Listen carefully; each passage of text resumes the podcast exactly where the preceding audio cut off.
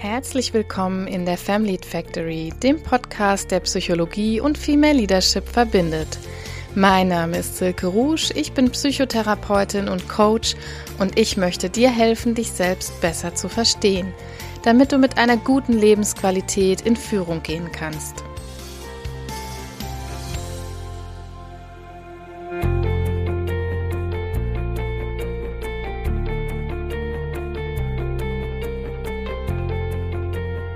Hallo, wie schön, dass ihr alle eingeschaltet habt heute zu dieser Podcast-Folge. Ja, wir starten in eine neue Woche hier in der Family Factory. Diese Woche mit dem Thema Statusangst. Der einen oder dem anderen sagt das vielleicht noch gar nicht so viel.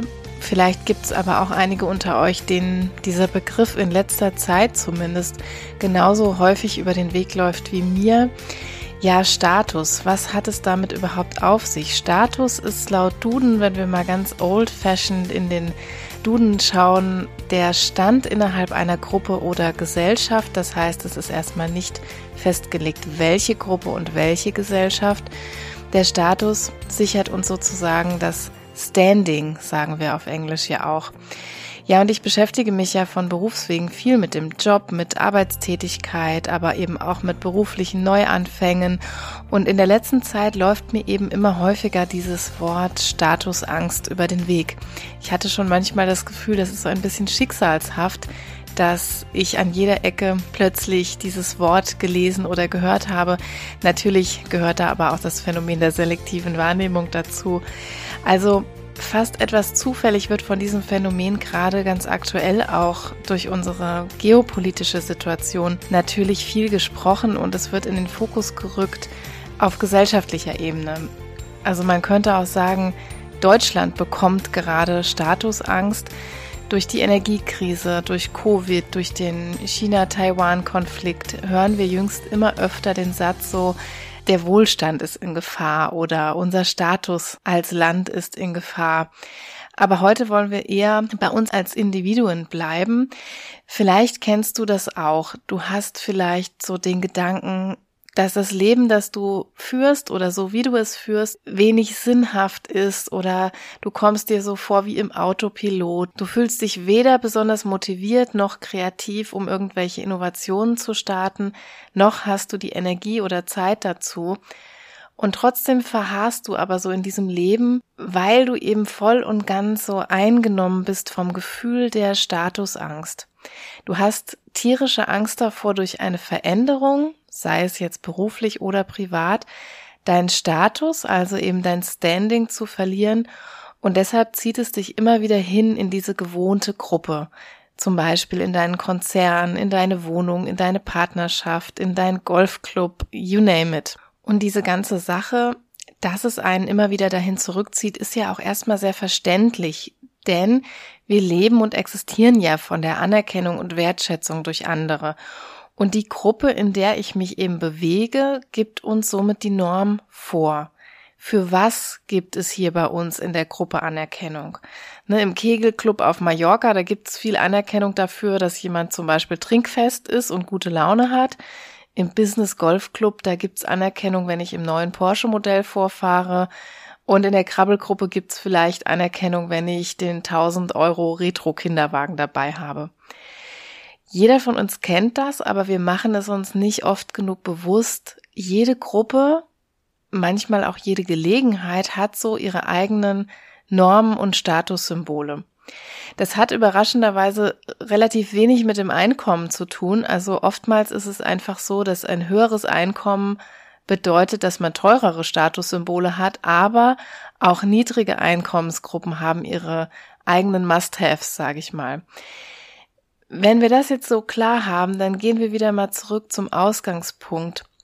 Auch wenn uns die aktuelle Situation, zum Beispiel am Arbeitsplatz, wirklich, wirklich zusetzt, dann verlassen wir diese Situation nicht. Wir, wir trauen uns nicht, weil wir befürchten, die Symbole, die zu dieser Gruppe gehören, zu verlieren. Das kann jetzt ein Rang sein, ein Titel, eine Entgeltgruppe, ein Dienstwagen, die teure Wohnung, die ich dann vielleicht aufgeben muss All das sind Verluste, die sich in meinem Kopf auftun und Statusangst ist demzufolge immer in die Zukunft gerichtet. Ne? Psychologisch ist dieses Phänomen jetzt hochrelevant, denn das ist wirklich kein Pappenstiel. Also so Artikel, die ich zum Teil darüber lese mit der Quintessenz, so äh, scher dich nicht um deinen Status, sieh zu, dass du einfach nur glücklich bist. Die reden hier wirklich zum Teil auch ein Phänomen oder ein Problem klein, das für Betroffene in dem Moment riesengroß ist. Also das ist keine Bagatelle, wenn wir das Gefühl haben, mit einer beruflichen oder privaten Veränderung fällt jegliche Wertbestätigung durch mein Umfeld weg. Sprich, wofür ich gern sensibilisieren möchte, ist, wie undifferenziert es wäre zu sagen, ist doch gar nicht schlimm, wenn du deinen Status verlierst. Psychologisch ist es erstmal schlimm. Der britisch-schweizerische Autor und Philosoph Alain de Botton hat 2006 ein Buch zum Thema geschrieben, ein gleichnamiges Buch, das heißt sogar auch Statusangst, in dem er so fünf hauptsächliche Ursachen für Statusangst herausgearbeitet hat. Also warum ist das in unserer heutigen Gesellschaft überhaupt so präsent? Warum ist das so ein großes Thema? Und er hat als erstes so ein, ja, was er einen Mangel an Liebe nennt, herauskristallisiert. Und es ist in diesem Kontext so ver zu verstehen, dass wir in unserer heutigen Gesellschaft sozusagen einen Mangel an Liebe und damit einen Mangel an Wertbestätigung erleben, weswegen eben es so wichtig ist, den eigenen Status zu etablieren und zu halten. Als zweites sagt Alain de Botton, dass Snobismus eine ganz große Rolle als Ursache spielt, dass nämlich, wenn wir unseren Status verlieren, wir gleichzeitig auch Aufmerksamkeit und positives Feedback verlieren. Und darauf ist natürlich unser Geist, unsere Psyche ausgelegt auf Aufmerksamkeit, Anerkennung, positives Feedback sind wir total ausgelegt und mit diesem Statusverlust wird eben assoziiert, dass auch dieses ganze anerkennende Feedback ausbleibt. Außerdem, das ist so sein dritter Punkt, seien die Erwartungen total gestiegen. Und ich finde, da können wir alle auch recht intuitiv mitgehen, wenn wir uns anschauen, was so, ja, mit uns in unserer zumindest westlichen Industriegesellschaft passiert ist, dass wir uns sehr stark untereinander vergleichen, dass wir neidisch sind, dass wir Enttäuschung auch darüber erleben, wenn wir zum Beispiel einen schlechteren Status als andere haben. Dazu sage ich nachher nochmal ein, eine ganz wertvolle Sache aus einem anderen Buch. Aber diese gestiegenen Erwartungen an ja den eigenen Status auch im Vergleich zu anderen ist eben eine ganz wichtige Ursache für ihn. Als viertes so unser Leistungsprinzip. Und das finde ich etwas ganz Wichtiges und einen ganz wichtigen Punkt zu bedenken, denn psychologisch ist es hoch, hoch relevant, dass dieser Druck, den wir uns machen, natürlich mit Status zu tun hat, denn in unserer Gesellschaft gilt es eigentlich immer, die Erwartung zu haben, den eigenen Status noch zu verbessern. Also wir haben nicht mal den Druck, einen Status zu erlangen oder zu halten, sondern wir haben sogar im Allgemeinen noch Druck, diesen Status, diesen Stand in einer Gruppe, das eigentlich stetig nach oben zu verbessern. Und dieses Leistungsprinzip führt deshalb natürlich dann auch dazu, dass eine Stufe vom Status her nach unten zu klettern, in Anführungsstrichen, ganz massiv bedrohlich empfunden wird. Und das ist etwas, was wir, wo wir ein ganz großes Vermeidungsziel dahin aufbauen. Und zuletzt sagt Alain de Botton noch, dass die Abhängigkeit von externen Faktoren eine ganz wichtige Ursache für die hohe Status, Statusangst von uns Menschen zur heutigen Zeit ist. Das bedeutet, dass wir letztendlich so eine Art Kontrollverlust erleben, weil wir unseren Status natürlich, das sagte dieser vierte Punkt, stetig verbessern möchten und auch ganz viel dafür ackern, dass dieser Status nach oben geht, dass wir aber gleichermaßen oft durch externe Faktoren, die wir überhaupt nicht kontrollieren können, zum Beispiel Arbeitslosigkeit, also ja Jobverlust, Insolvenz oder ähnliche Dinge, dass wir plötzlich diesen Status verlieren können, ohne dass wir da irgendwas dazu beitragen können oder ohne dass wir das kontrollieren können.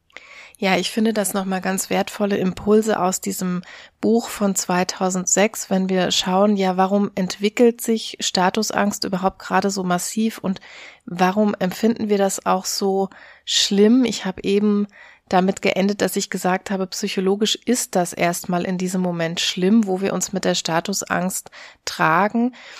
So, und jetzt ist das aber natürlich nicht das Ende der Geschichte, sonst würdet ihr wahrscheinlich auch nie wieder einschalten, ein Podcast so völlig ohne Mehrwert. Natürlich streben wir alle, die wir in so einem Dilemma drinstecken, eine Lösung an, die uns unsere Lebensqualität zurückgibt.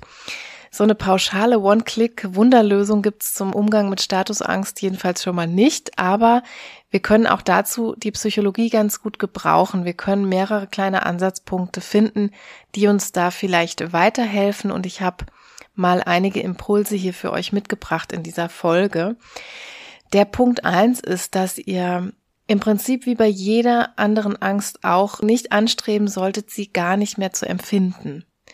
Ne, so Angst um die Wertspiegelung seiner Bezugsgruppe zu haben, heißt ja erstmal nur ein soziales Wesen zu sein. Diese Angst macht zwar keinen Spaß, schützt uns aber auch erstmal davor, in der eigenen Bubble quasi bedeutungslos zu sein. Ne? Insofern ist es immer ein guter Rat, damit zu leben, anstatt sie total zu verteufeln ja, ich habe eingangs schon gesagt, das ist bei jeder Angst im Übrigen so, ob wir hier von Panikattacken sprechen oder von Existenzängsten oder von Zukunftsängsten oder von was auch immer. Bei der Statusangst geht es auch darum, erstmal das Phänomen zu begreifen und dann aber irgendwie auch als Teil von uns zu akzeptieren, anstatt es eben wegdrängen zu wollen. Und dann habe ich einen zweiten Impuls mitgebracht, den ich natürlich noch viel relevanter finde, denn wir müssen uns bewusst machen oder wir dürfen uns bewusst machen, dass dieser Status, von dem ich mich so schwer trennen kann, dass der nicht automatisch zur Anerkennung relevanter Leute aus meinem Bezugsraum führt. Will heißen, also nur weil andere Kita-Eltern mich nun zum Beispiel mit Unverständnis strafen, sind das ja noch lange keine relevanten Menschen für mich oder keine wichtigen Menschen für mich. Anders sieht es oft aus, wenn zum Beispiel der Partner, die Partnerin oder die Eltern oder die Kinder so mit totaler Entrüstung reagieren oder die besten Freunde. Aber auch wenn die manchmal so überhaupt nicht verstehen, warum man zum Beispiel seinen hochdotierten Job, sein Auto oder was auch immer aufgibt, es sind trotzdem diejenigen, die uns weiterhin ja Wertschätzung entgegenbringen. Hier dürfen wir nicht Unverständnis mit Statusverlust verwechseln. Also nur weil Menschen in meinem Umfeld nicht verstehen, warum ich dieses oder jene Statussymbol nicht habe, mir nicht kaufe oder eben wieder abgebe, mich davon trenne, dann heißt das nicht automatisch, dass dieser Statusverlust jetzt ganz schlimm ist oder dass ich deshalb keine Wertschätzung mehr von diesen relevanten Menschen erhalte. Summa summarum könnte man auch sagen, die Leute, die mich weniger anerkennen, nachdem ich meinen Job zum Beispiel aufgegeben habe, dann sind das oft einfach keine relevanten Leute. Ne? Also schaut immer, wenn es darum geht, eventuell, ja, ich, ich nenne das jetzt so im Status zu sinken, was ein total blöder Begriff ist, aber ihr wisst alle, was damit gemeint ist. Wenn das bedeutet, dass irgendwelche Menschen mich dafür aburteilen, mir dann keinen Respekt und keine Wertschätzung, keine Anerkennung, keine Liebe mehr entgegenbringen, dann kann man wirklich schauen, von welchen Plätzen kommen da die Buhrufe, ja, also im übertragenen Sinn. Sind das irgendwie hinten die billigen Plätze, die mir überhaupt nichts wert sind, oder kommen die wirklich von relevanten Menschen? Und dann lohnt es sich natürlich in Kommunikation zu gehen und zu fragen, was ist da überhaupt los? Also warum urteilt das jemand ab oder was sieht jemand da vielleicht für eine Bedrohung, die ich momentan nicht sehen kann? Oder vielleicht teilen wir diese Bedrohungsszenarien ja sogar und können uns dann aber damit stützen gegenseitig, indem wir drüber sprechen, ob denn dieses Statussymbol oder ob diese, dieser Status per se überhaupt noch so wichtig für mich oder für dich ist. Ja, und drittens, ich habe eben gesagt, jede Gruppe hat ihre Statussymbole und folglich definiert auch jede Gruppe natürlich anders, was anerkennenswert oder was schätzenswert ist. Wir können uns deshalb so ein bisschen behelfen, wenn wir ganz stark jetzt unter Statusangst leiden, indem wir mal aus unserer Bubble so ein bisschen rausschauen. Ich gebe ein Beispiel. Also wenn ich meinen Job im Großkonzern aufgebe und ein kleines Start-up gründe, dann ist das kein Statusverlust, sondern es ist eigentlich ein Statuswechsel allenfalls.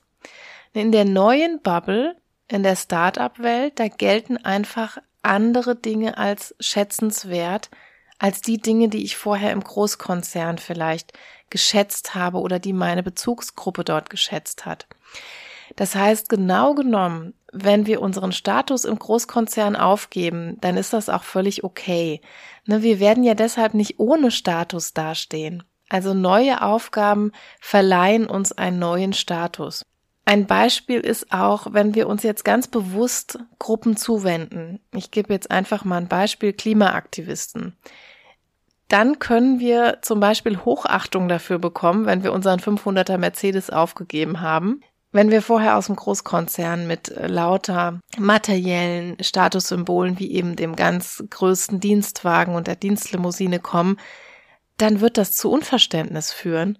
Das heißt aber nicht, dass weil ich diesen Status aufgegeben habe oder mich einer Gruppe bewusst zugewendet habe, dass ich dann eben ja ein schlechterer Mensch bin oder dass ich dann überhaupt nichts mehr bekomme vom Leben, sondern dass ich eine ganze Menge gewinne und dass ich auch eine ganze Menge Wertschätzung und Anerkennung gewinnen kann. Nur eben die Bubble ändert sich in dem Moment, die Referenzgruppe ändert sich in dem Moment.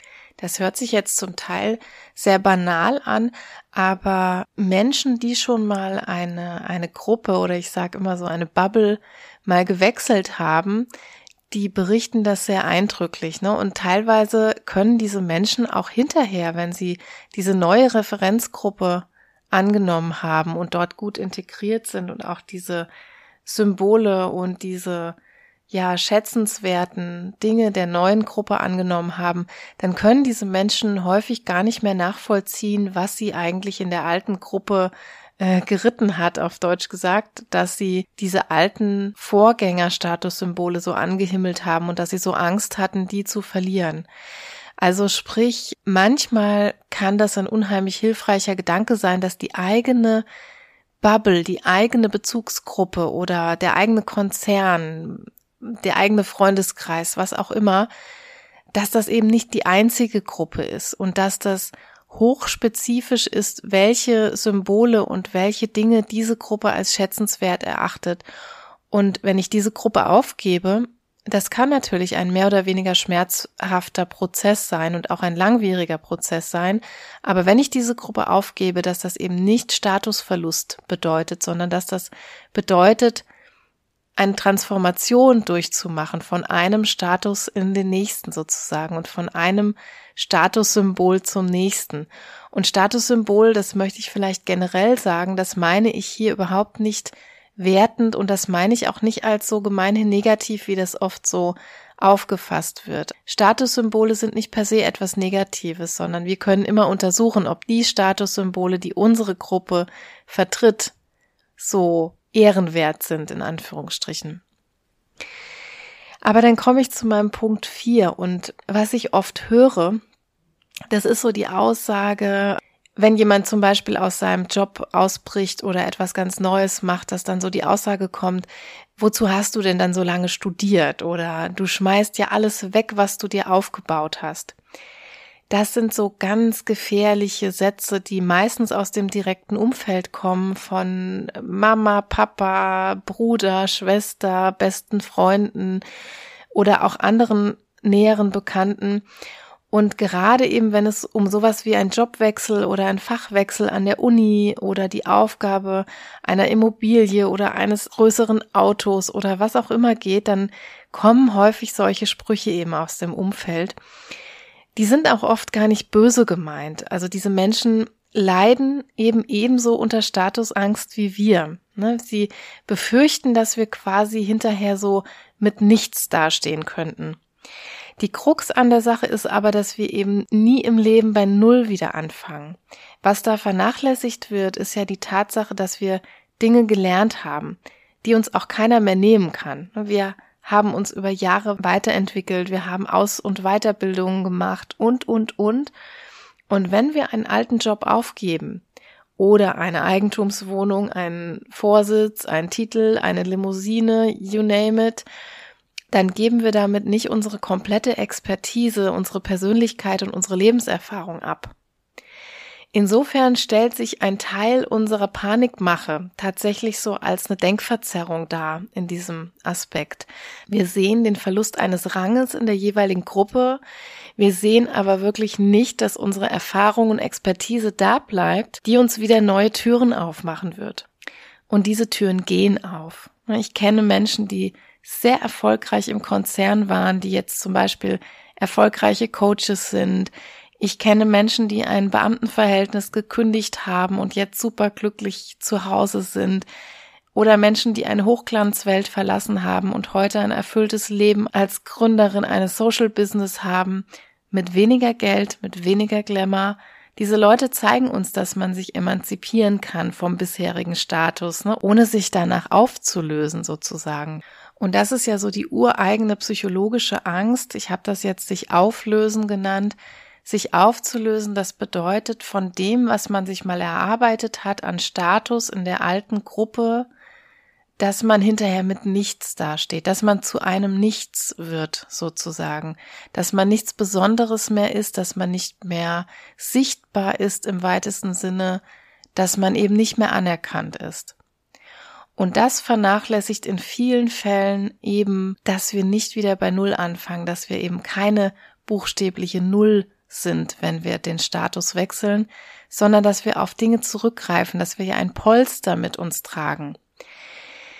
Ja, summa summarum hat Statusangst wie jede andere Angst auch reale Anteile, aber sie hat eben auch Anteile, die mit Denkverzerrungen und so falschen Projektionen etwas zu tun haben.